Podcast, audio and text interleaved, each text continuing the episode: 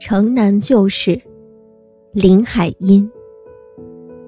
太阳从大玻璃窗透过来，照到大白纸糊的墙上，照到三屉桌上，照到我的小床上来了。我醒了，还躺在床上，看到那太阳光里飞舞着许多小小的、小小的尘埃。宋妈妈过来掸窗台，掸桌子。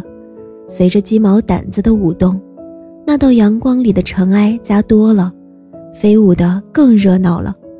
我赶忙拉起被来蒙住脸，是怕灰尘把我呛得咳嗽。宋妈的鸡毛掸子，轮到来掸我的小床了。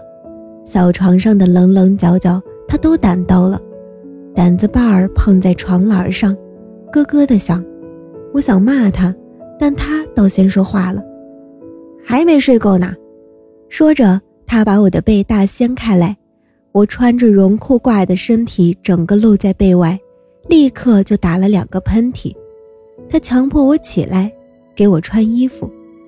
印花斜纹布的棉袄、棉裤都是新做的，棉裤筒多可笑，可以直立放在那里，就知道那棉花够多厚了。妈正坐在炉子边梳头。倾着身子，一大把头发从后脖子顺过来，他就用篦子篦呀篦呀的。炉子上是一瓶玫瑰色的发油，天气冷，油凝住了，总要放在炉子上化一化才能搓。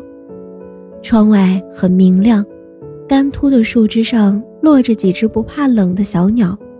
我在想，什么时候那树上才能长满叶子呢？这是我们在北京过的第一个冬天。